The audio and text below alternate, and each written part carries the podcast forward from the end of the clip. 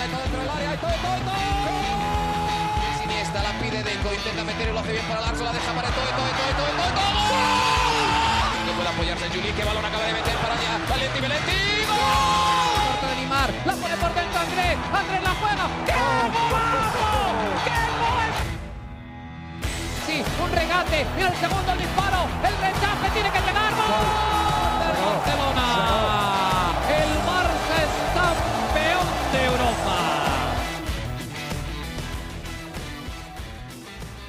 Hola amigos de ADN Barça, bienvenidos a una nueva edición de nuestro podcast. Regresamos por primera vez después de la debacle, el 0-3 ante el Bayern Múnich en el comienzo de la Liga de Campeones de Europa, el primer partido de la fase de grupos, la primera derrota del Barça en más de 25 años, empezando una campaña en la Liga de Campeones de Europa. Y bueno, vamos a hablar de todo lo que se vivió ese día, las sensaciones y todo lo que dejó esa derrota aplastante ante el Bayern Múnich y además la manera en la que jugó el Barça ese día en el Camp Nou, por supuesto, junto a Mariana Guzmán, quien estuvo ahí en el lugar de los acontecimientos y vivió de cerca, además con 40% del aforo, todo lo que se vivió ese día, porque hubo pitas, hubo eh, sensaciones de que no puede ser esto que estamos viendo, hubo un poquito de todo y Mariana nos va a contar más o menos qué sintió ella ese día en el Camp Nou. Bienvenida, Mariana, ¿cómo estás?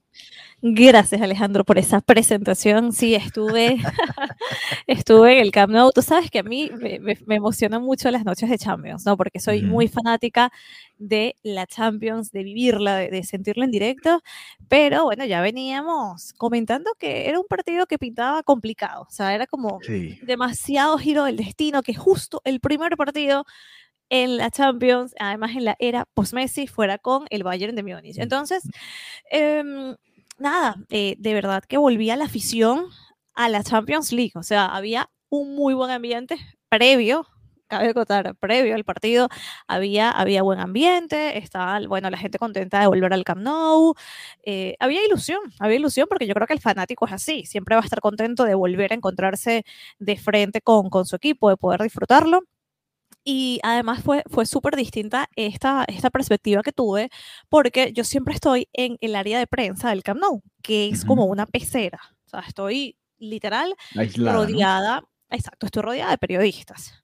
Entonces, claro, al estar rodeada de periodistas, sientes, pero no tan cercano, eh, a la afición. Y eh, en esta jornada de Champions, también pasó hace un, dos años contra el Inter, me pusieron en una zona panorámica o sea, uh -huh. habían periodistas, pero estaban en un área panorámica, que es una como una experience que vende el Barça, porque okay. de verdad se ve brutal, se ve brutal.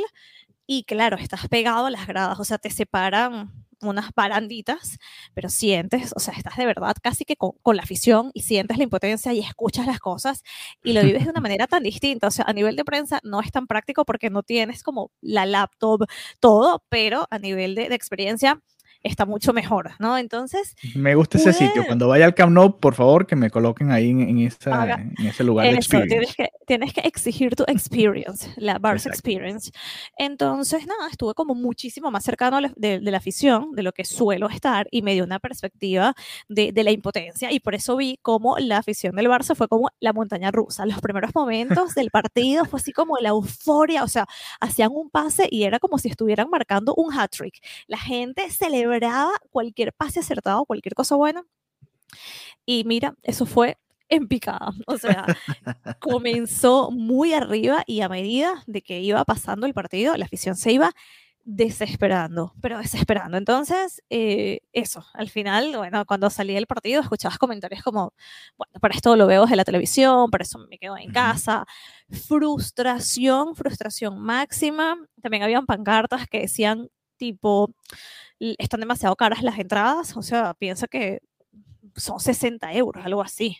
La más que tampoco, sí, o sea, es que es, ir a la Champions es costoso, entonces también, bueno, claro, o sea, al final... Es un evento especial sí, también. Exacto, entonces al final, claro, eh, el fanático quiere estar cerca de su equipo, quiere disfrutar y, y, no es el precio más accesible. Habían también afiches, bueno, una pancarta que decían Kuman out. Y, y bueno, se vivieron varias, varias sensaciones, ya vamos a entrar en este tema, pero yo necesito, sí. ¿vale? Yo necesito hablar de lo fuerte que fue la pita Sergi Roberto y cómo no fuerte? estoy... ¿Cuál fue más fuerte, la pita al himno de la UEFA o la pita a Sergi Roberto? Ahí están, tablas. Están ahí miti miti. Además, se escucharon en la transmisión, claramente, en la transmisión internacional que llega acá a Estados Unidos, ambas fueron muy fuertes. Mira, el himno de la Champions siempre, siempre lo, lo escuché. Bueno, por un tema. a ver, cuando uno está viendo la Champions, ese momento en el que van enfocando los jugadores y suena el himno es como es glorioso. Eh, eh, es como que, ok, ahí vamos. Pero cuando juega el Barça es distinto porque lo que escucha es una pita y un editor. No, pero ¿qué es esto? Sí, sí, sí. El tema del pito, eh, de los pitos al, himno es porque por regulaciones no está permitido llevar las banderas de las esteladas, ¿no? Entonces es su manera de quejarse al respecto. Eh, bueno, eh, a mí también me, me corta un poquito porque a mí me encanta el himno de la Champions, entonces como que lo quiero sentir y no puedo por los pitos.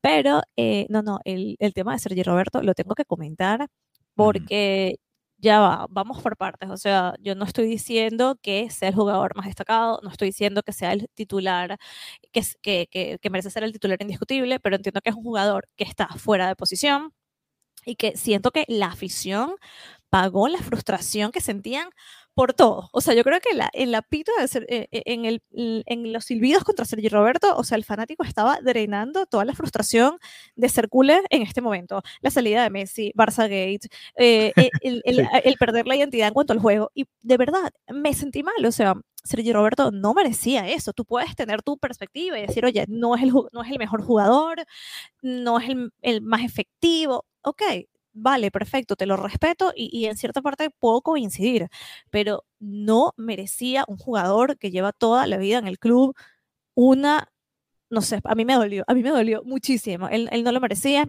y, bueno, obviamente se puso a llorar en los vestuarios, o sea, es que la gente cree que no son seres humanos porque jueguen en el Barça, o sea, yo, a mí me pitan así, bueno, no sé, terapia, terapia por años. Fue muy fuerte, te lo juro. Y la reacción con Kuman, eh, ya vamos a hablar de, bueno, obviamente ya vamos a repasar la alineación, pero es que esto está buenísimo. ¿Cuál, ¿Cuál, es la, reacción, la reacción cuando sale Kuman a dar indicaciones? ¿Es como de indiferencia o, qué pasa? Lo que pasa es que Kuman tampoco es el cholo, que está ahí activo, que camina, que te agarra un jugador, ¿sabes? No es como Guardiola, que ven acá y te estoy diciendo algo en el partido. O sea, Kuman pasa muy desapercibido. O sea, no es que hace cosas durante el partido y bueno, la, afición está frustrada con él, pero tampoco lo señalan directamente en el campo. O sea, en, la cancha, bueno, más allá del Kuman out y, lo que pude ver y las conversaciones, tampoco no hubo como un momento de, este es el momento de pitar a Kuman. No, no lo hubo. No lo hubo por mucha frustración que pueda tener el culé con el entrenador, que es totalmente entendible y que ya vamos a abordar, pero necesito dejar por sentado que Sergio Roberto no merecía eso. No lo merecía. Sí, sí, yo, a ver. Me dolió.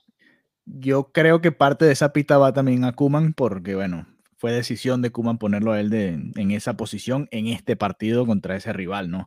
Y bueno, ya, ya vamos a hablar al respecto. Pero bueno, vamos a repasar la, la alineación, como comentábamos en la previa. 3-5-2, los tres centrales, Piqué, Araujo, Eric García, Jordi Alba, que pasó una muy mala noche, fue el titular en, lateral izquierdo, el lateral derecho fue Sergi Roberto, bueno, lateral extremo, aunque al final terminaron siendo laterales porque el Barça tenía línea de cinco la mayor parte del partido.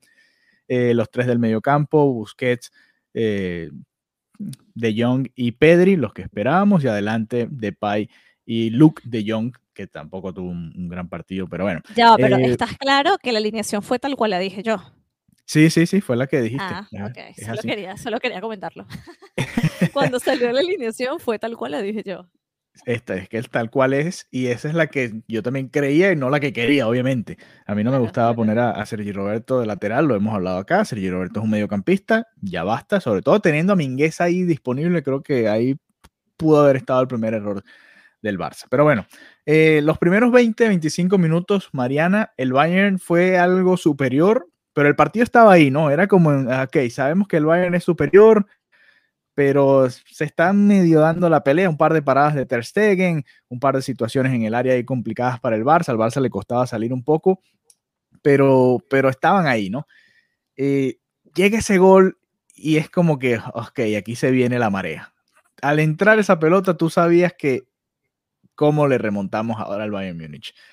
¿Cuál fue el sentimiento cuando entra esa pelota? Además, volteando Eric García, le pega en una nalga y termina en un glúteo y termina entrando el balón, nada que hacer para Ter Stegen.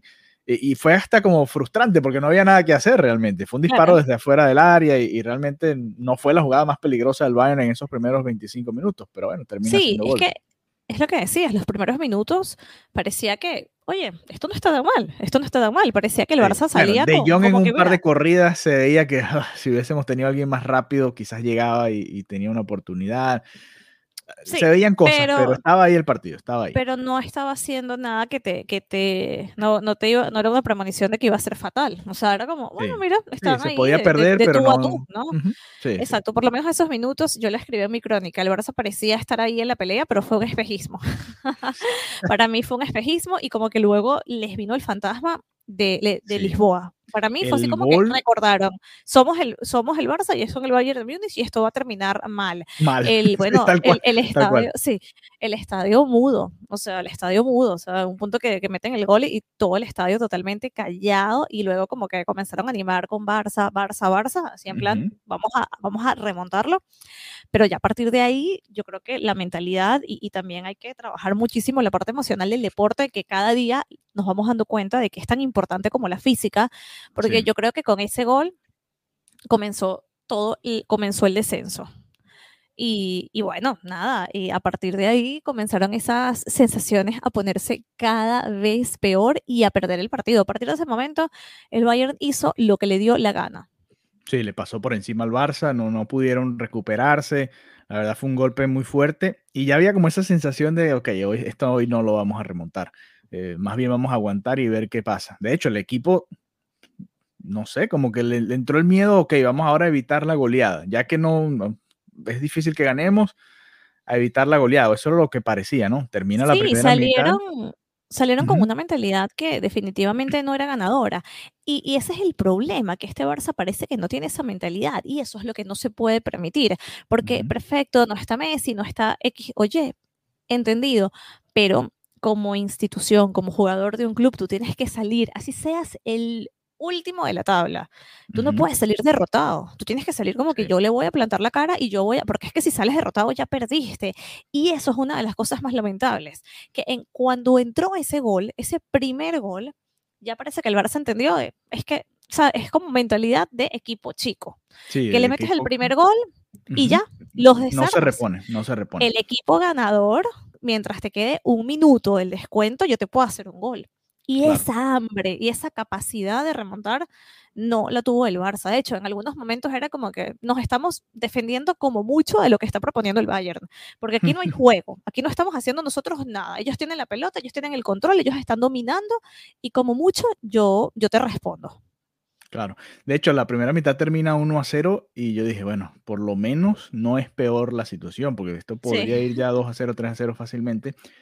Y sin embargo, salen a la segunda mitad y tampoco se veía ese fuego, ¿no? Porque quizás, bueno, en la primera mitad te dominan y tú llegas al vestuario frustrado y bueno, pero llegas con esas ganas, ¿no? Bueno, ok, ahora vamos a salir a la segunda parte, estamos perdiendo apenas por un gol en casa con nuestra afición, ok, vamos a, por ellos, ¿no? Como dicen allá en, España. Y la verdad no vi eso. No fue esa la sensación que me dio en los primeros 5 o 10 minutos y el Barça seguía dormido. Y, ahí nuevamente se veía tan dormido que el propio Kuman hace cambios temprano que nunca lo hace, ¿no? Cuando cae el segundo eh, gol, hace cambios. Sí, pero eso no, para mí no es temprano. O sea, para mí. No, no es temprano para nosotros, porque en el fútbol eso es normal que se haga, pero para Kuman, que siempre espera hasta los 70, 80, 90. Para los estándares de, Kuman, sí, sí, pero al final también era demasiado tarde y era como, voy a cambiar todo lo que planteé, pero tampoco tenía como un argumento. O sea, es como que, bueno, sal tú, sal tú, entra, pero no, no se veía como una estrategia detrás. Y, y, al final... Muy lento el equipo, ¿no? Es que claro, es que al final parecía que no estaban como amalgamados, que no había una, una contra, no había, no se planteó esto. y, y, nada, ok, entraron, entraron los jóvenes, eh, debutaron, que, maravilloso las sensaciones que pueden dejar, lo, lo comentaba también en, en mi crónica, que, cuando entran los jóvenes... Ahí vino tu tweet, háblanos de ese a tweet. ¿Cuál tweet? ¿Cuál de todos los tweets? Ah. El, que, el que dice que usar a la cantera cuando ya no te queda más nada no es creer en la cantera. Y yo lo entiendo porque si el partido está 2 a 0, te están dando un baño en casa, un baile. Ah, bueno, ok, vamos a meter a la cantera ya por meterla prácticamente. Porque, ya, ya tienes el partido perdido. Claro, mira, o sea, Busquets y Sergi Roberto, los capitanes, salieron por Gaby y por Demir, que debutaban en Europa. O sea, perfecto Em, luego sacó a, metió a Coutinho y a Mingueza por Luke de Jong y por, eh, por Eric García. Y luego entró Valde, que también súper debut de un jugador que tiene las mejores sensaciones en el Barça B. Em, que estoy intentando estar mucho más atenta del Barça B y, y, de verdad que los comentarios sobre Valde son extraordinarios. Debutó maravilloso también, una noche muy importante para él a pesar de la derrota que sustituyó a Jordi Alba. O sea, que luego nos enteramos que Jordi Alba tuvo diarrea y fiebre una noche antes de la Champions y eso, no fue suficiente para que Kuman dijera, mira, vamos a plantear. Entonces ahí tú dices, no es que él cree en los jóvenes. Tienes un jugador con 39 de fiebre, tienes un jugador con 39 de fiebre y prefieres ponerlo, que sabes, cualquier persona que, que sepa de, de, educación física, que un jugador que no está bien o cualquier persona que no está bien, si hace un esfuerzo, tiene más posibilidades de lesionarse. Entonces, al final estás haciendo un daño gravísimo, un daño al partido y un daño al, al jugador.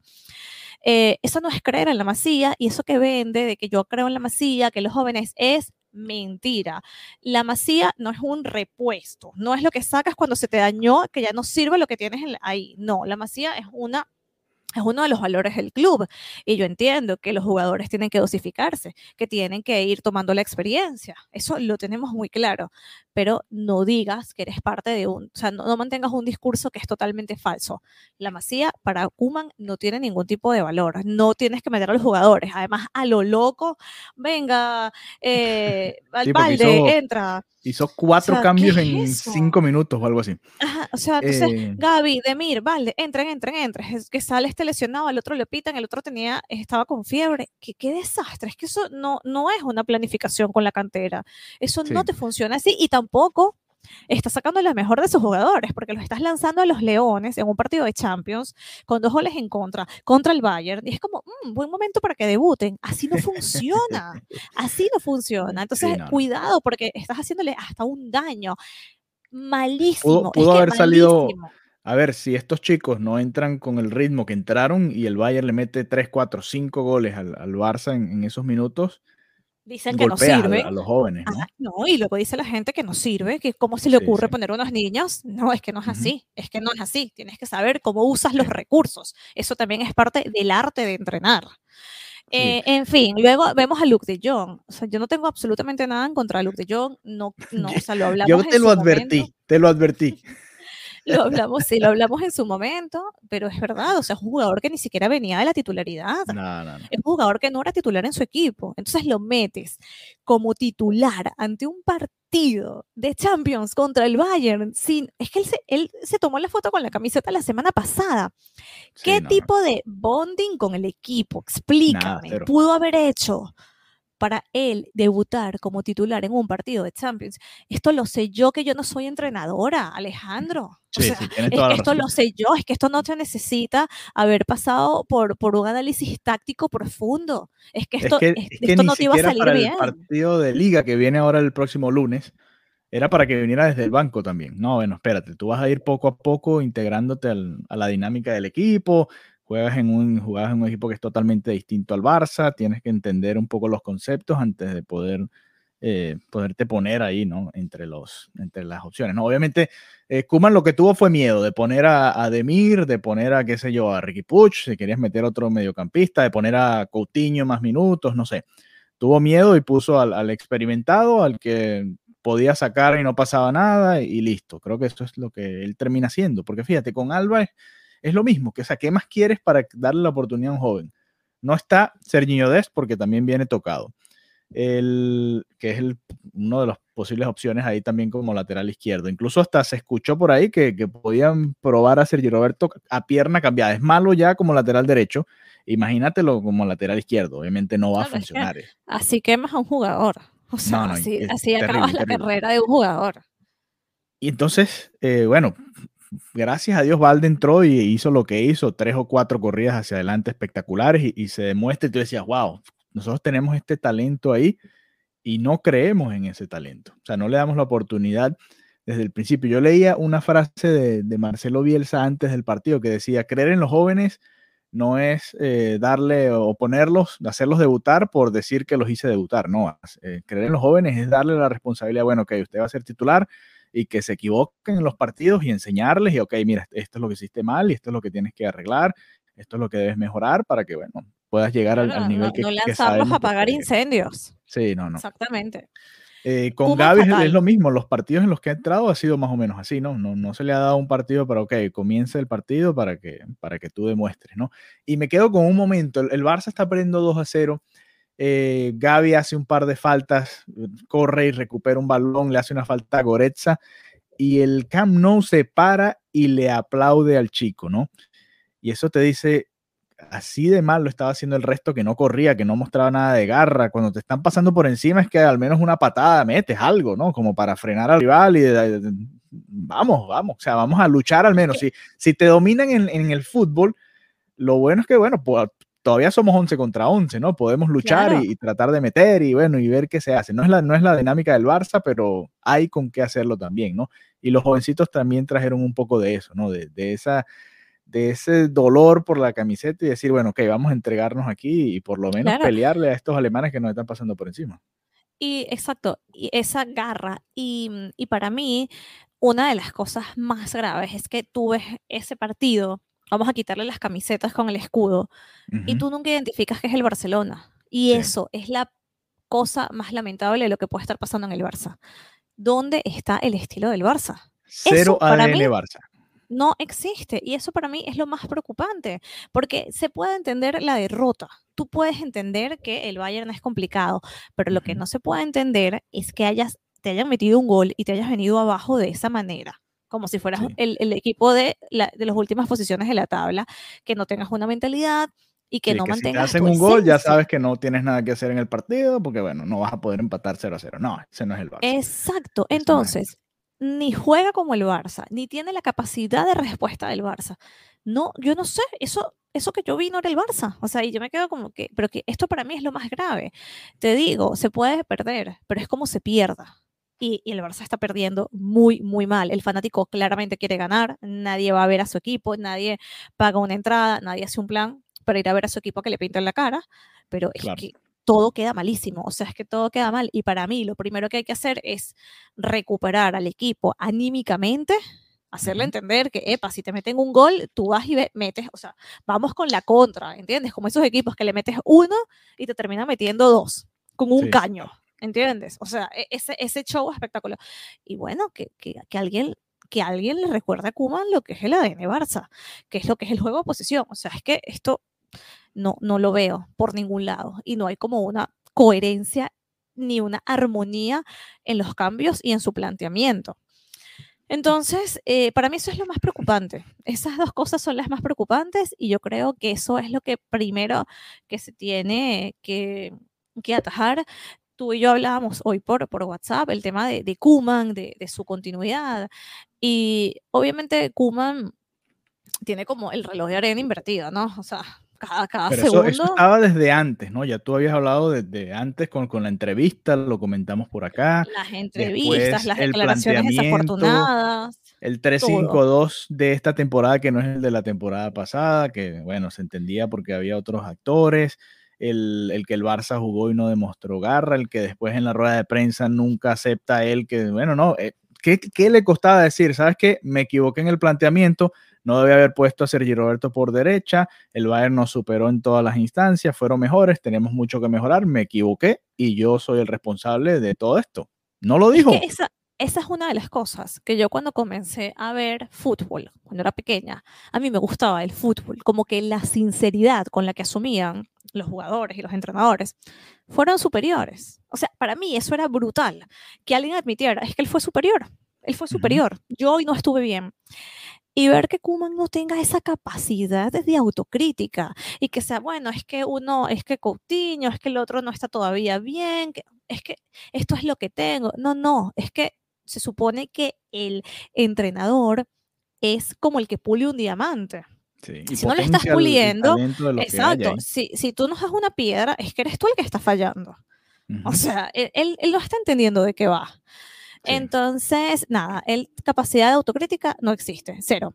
el punto es que, eh, obviamente, la, la porta, toda la gente no, no quieren, o sea, no, no es secreto que, que, este no es el entrenador que quería la porta, pero tampoco es secreto que es una situación complicada, no solamente porque es un tema de despedirlo, sino porque también con qué pagas el despido que todavía le deben dinero aquí que se tienen, por cierto. ¿Cómo pagas? Aquí, aquí sí. se tiene?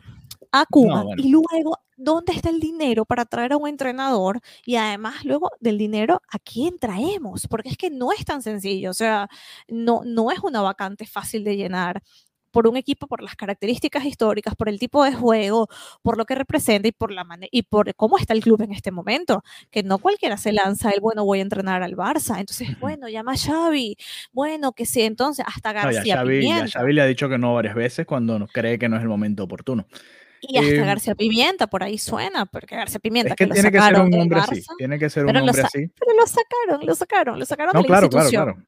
Imagínate, Eh, pero bueno, imagínate. a ver, han Entonces, salido y han vuelto, eso, eso es cuestión de reunirse, Bueno, hablarlo claro. y, y- y pasa.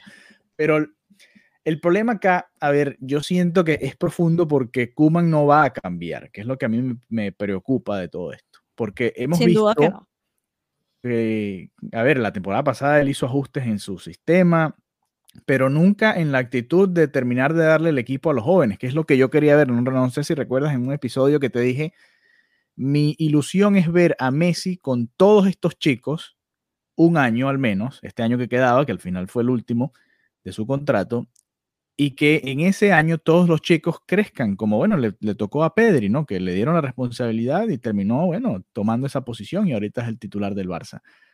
Y no es lo que, no es lo que estamos viendo, y seguimos viendo a, los veteranos en todos los partidos, seguimos viendo que cuando tiene la opción de poner a, así sea a un 9 como Depay y dos jovencitos por las bandas, por los laterales acompañándolo, no lo hace, sino que prefiere poner a un veterano como Luke de Jong.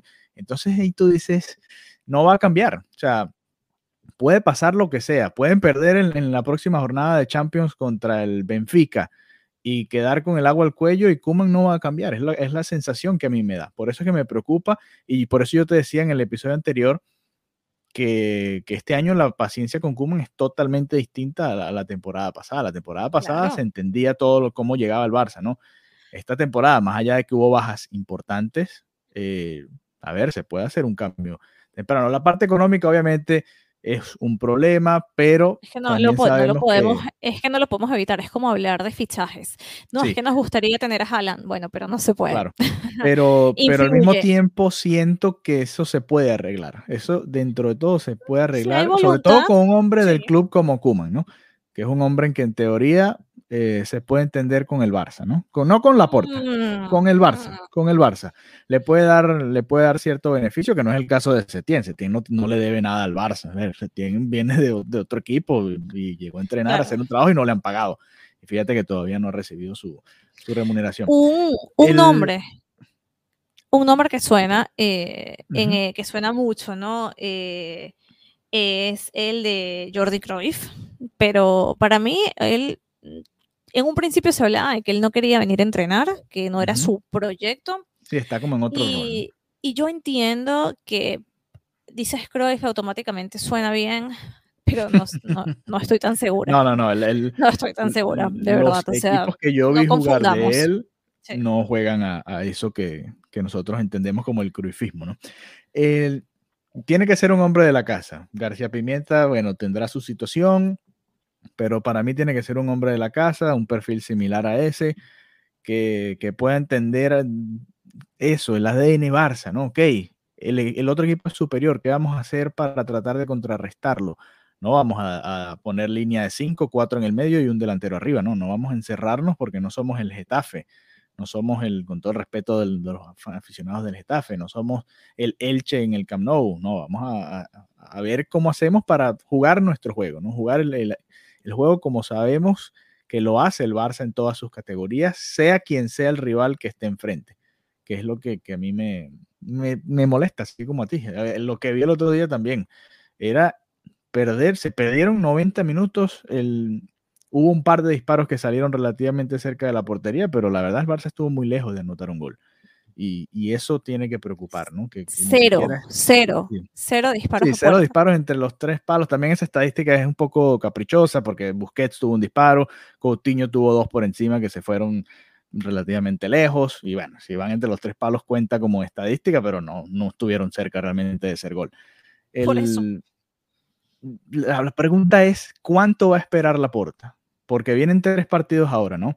Antes del, del próximo de la Champions. Vienen tres partidos de liga y, bueno, y, y, no te extrañe que el Barça lo gane los tres, porque realmente son rivales que, a los que se le puede ganar los tres partidos. Entonces, ¿qué vamos a decir? Bueno, no, Kuman toma un segundo aire. No, el Barça tiene que cambiar la manera que juega y, y, realmente convencerte de que va a cambiar lo que va a suceder, porque si no va a ser lo mismo. Contra el Benfica en la Champions el 29 de septiembre se va a sufrir, porque ese partido es complicado. De visita, allá en Portugal, es complicado. Sí, vienen el Granada el próximo lunes eh, contra el Cádiz el jueves, o sea, bastante pegaditos. y luego el domingo el Levante, duro también. Entonces, cuatro partidos en, dos semanas. Del... Exacto. Menos. Claro, porque luego el 29 es el Benfica. Del 20, el Benfica. Sí, del 20 al 29 hay cuatro partidos. Exactamente. Entonces, bueno, como lo dices, eh, son partidos que el Barça tendría que ganar sí o sí.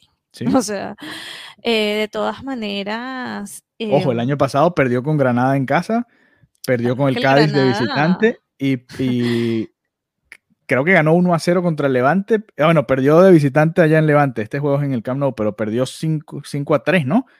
O te empató 3 a 3, no me acuerdo, pero también contra los tres perdió puntos la temporada pasada. Pero en todo caso, son tres partidos que puede ganar el Barça, debería ganar el Barça. Exactamente. Entonces, nada, yo creo que yo creo que a Kuman le van a dar órdenes. Yo creo que a Kuman le van a dar órdenes, le van a quitar la autonomía que como director técnico tendría que, tener, pero bueno, si ya que no está haciendo la tarea correctamente, yo creo que le van a dar órdenes y, y bueno, es una, es una máxima tensión, ¿no? En cualquier momento se rompe, pero... Por eso te pregunto, ¿cuánto crees que aguante la porta? No lo sé, de verdad que no sé, es que no, es, que no está fácil. Es que me imagino que estará viendo que cuáles son mis opciones, pero es que no está fácil. sí, es, bueno, claro. Es, buscar la opción menos mala, ¿no? Pareciera que es lo que está el Barça desde hace cierto tiempo. Eh, pero es que un par de malos resultados en estos tres partidos te sacan de la liga ya de una vez. Bueno, obviamente es muy largo el, el torneo, vimos lo que pasó el año pasado, exacto, la pero, liga es larguísima. Pero ya empiezas como el año pasado, ¿no? Que es, remando otra vez contra la corriente y es diferente y este año no está un tal Lionel Messi, ¿no? Eh, el 2 de octubre, después de esos cuatro partidos en nueve días, le toca al Barça enfrentar al Atlético de Madrid. Sí, que, estaba leyendo una de las declaraciones, era que, ya ni, uno no sabe ni, ni, ni qué creer al 100%, pero decían que se le exigía que ganara estos tres partidos de lo que acabamos de comentar, pero que si pierde contra el Atlético de Madrid se entiende que es complicado, que es un rival muy, muy difícil, el actual campeón, eh, eh, que no sé.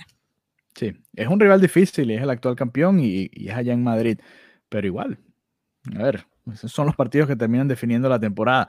El, del Benfica tres días antes también es muy importante, porque si pierdes ese partido, te quedas en el fondo del grupo y el Benfica suma ya cuatro puntos y se empieza a complicar también la campaña del Barça en la Champions. Así que bueno, interesante, interesante ver cuánto tiempo va a esperar la porta, qué va a pasar. Ahora Kuman está literalmente obligado a jugar con los jóvenes, va a tener que jugar Valdé, el tocayo Alejandro Valdé por izquierda, va a tener que jugar probablemente Demir, no creo, espero yo, toquemos acá madera, que no vuelva a poner a Luke de Jong de titular, sino que juegue con los jovencitos. Demir la verdad se ha visto bien, tiene desparpajo, tiene en cara, muestra algo distinto, ¿no? Y, me gusta, me gusta lo que veo cada vez que, juega un partido. Contra el Athletic de Bilbao también entró muy bien y en este partido en ambos ha entrado en, situaciones complicadas y, y, se ha visto bien.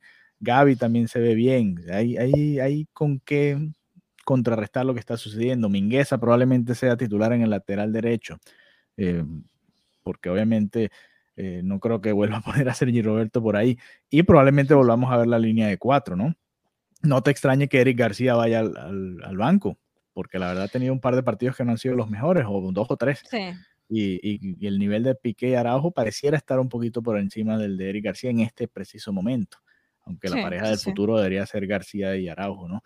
Em, pero bueno, eso es, ese es el panorama. A, mí me preocupa porque no sé cuánto va a esperar la porta y no creo que Kuman cambie mucho. Entonces quedas como en un, en un, en un limbo a ver cuándo sucede, ¿no? A ver cuándo pasa que, que se termina de dar ese quiebre. Supuestamente hubo una reunión después del partido, esto y Una reunión donde se hablaron durísimo, ¿no? Dice que se escuchaba, se escuchaban las, las voces y no lo dudo. O sea, si la, si la afición salió así, no, no dudo que el presidente esté también bastante enfadado. bueno, la puerta salió con un video en redes. Bueno, ok, está muy bien el video, pero ¿cuántos videos vas a hacer en la temporada? Claro. O sea, no vas a salir después de cada derrota del Barça, ¿no? Cada vez que empaten un partido que no deben empatar. Si el Barça empata 0 a 0 con el Granada el, lunes, no va a salir a, montar otro video. No, vamos a recuperar esto. No, a ver, tiene que haber consecuencias. Él dijo en parte de su campaña era, este año las derrotas van a tener consecuencias, ¿no? Bueno, ok, vamos a ver si, si es la realidad. Obviamente es muy temprano, es el, primer partido de la Champions, apenas el cuarto de la temporada. Eh, eso también lo conversábamos en la previa, pero las sensaciones son que eh, mm, si no se cambia, puede ser una temporada no mala, horrible. Y, la verdad es que eso, es lo que se tiene que evitar, ¿no? Que el equipo quede eliminado una fase de grupos de Champions, que el equipo no puede entrar a los puestos europeos. Ese es el peor panorama realmente. Que el Barça caiga en ese hueco y que no pueda salir de ahí, producto de las decisiones de, bueno, de todo un grupo de personas. Así que bueno, a esperar a ver, a esperar a ver qué sucede y, ver si llega alguien más. No sé, es, un momento complicado, un momento complicado. Es el, tienes que hacer muchas cosas y tienes que tener paciencia al mismo tiempo, ¿no? Estás en, en ese balance de, bueno, ok, ¿cómo vamos llevando todo esto? Porque realmente se va complicando el panorama y, ojo, ojo con el Benfica. Me preocupa ese partido del, del 29 de, septiembre. Pero bueno, antes hay que ver la liga. Poco a poco, partido a partido. Volver, sí, como el Atlético. Volvemos a, a, la dinámica de partido cada tres días, ¿no? Que tanto nos gustó de, de la temporada anterior. Así que va a haber cinco partidos, a ver, del 20 de septiembre al 2 de octubre, cinco partidos del Barça, antes de la fecha FIFA que se va a dar en los primeros días, la primera semana de octubre. Así que bueno, nosotros acá en ADN Barça, por supuesto, vamos a estar al tanto de todo lo que va sucediendo, manteniéndonos, eh, a ustedes al tanto de todo lo que se va dando. Y por supuesto, el lunes creo que nos veremos justo después de ese partido, ¿no? Barcelona-Granada, ¿no? Quizás no, quizás no, pero bueno, el martes. Ahí claro, mientras, mientras llego del estadio, ten en cuenta. Ah, bueno, ¿verdad? Porque mañana va ese partido en el Camp Nou. Ese partido es en el Camp Nou, así que vamos a ver qué, cómo hacemos, cómo hacemos ese día, porque va a ser importante eh, que Mariana nos hable de las sensaciones del estadio ese día, a ver que, que, que me compare, ¿no? Con lo que se vivió contra el Bayern y cómo llegó la gente de ese partido contra el Granada. Así que bueno, muchas gracias por habernos acompañado, un placer estar nuevamente con todos ustedes y nos reencontramos pronto nuevamente en ADN Barça. Recuerden seguir a Marianita, arroba Marianita Guzmán, sus crónicas están ahí en... Vayan y, léanla, aprovechen. En cdeportiva.com cdeportiva.com y la siguen también en sus redes personales y a nosotros también en arroba ADN Barcapod. Antes de irnos, una encuesta fulminante que pusimos ahí justo después del partido. Tan, tan, tan. ¿Debe Joan Laporta destituir a Ronald Koeman tras la presentación del Barcelona en el 0-3 ante el Bayern Múnich? 85% de los votos dicen que sí. Pero ¿y el restante por qué no? 15% de los votos dicen que no. Bueno, hay que ver. Eh, César Bautista hasta nos comentó, pero ya, sin pensarlo. mira, es como gente del 15% que votó no, justifica su respuesta. Justifique su respuesta, ¿por qué no? Explíquenos. Por la parte económica, porque cree todavía en Kuman, porque no sé, porque no hay un sustituto realmente en el que pueda traer, no sabemos. Pero bueno, hay un 15% que, que todavía cree en el director técnico de Países Bajos. Así que bueno, nada, Mariana, nos vemos pronto. La semana que viene nos reencontramos nuevamente acá en ADN Barça. Hasta la próxima. Adeu. Amigos de ADN Barça, muchas gracias por habernos acompañado nuevamente. Si quieren ayudarnos a seguir creciendo en este proyecto del podcast, en nuestra cuenta de Twitter, también Instagram y quizás en un futuro, ¿por qué no? Hasta un canal de YouTube, pueden apoyarnos a través de Anchor dejándonos su donación. Así que si quieren apoyar nuestro proyecto y ser parte de ADN Barça, pueden hacerlo a través de esa vía. Y si no, compartan el contenido que también nos ayuda a seguir creciendo. Un abrazo y nos encontramos pronto nuevamente.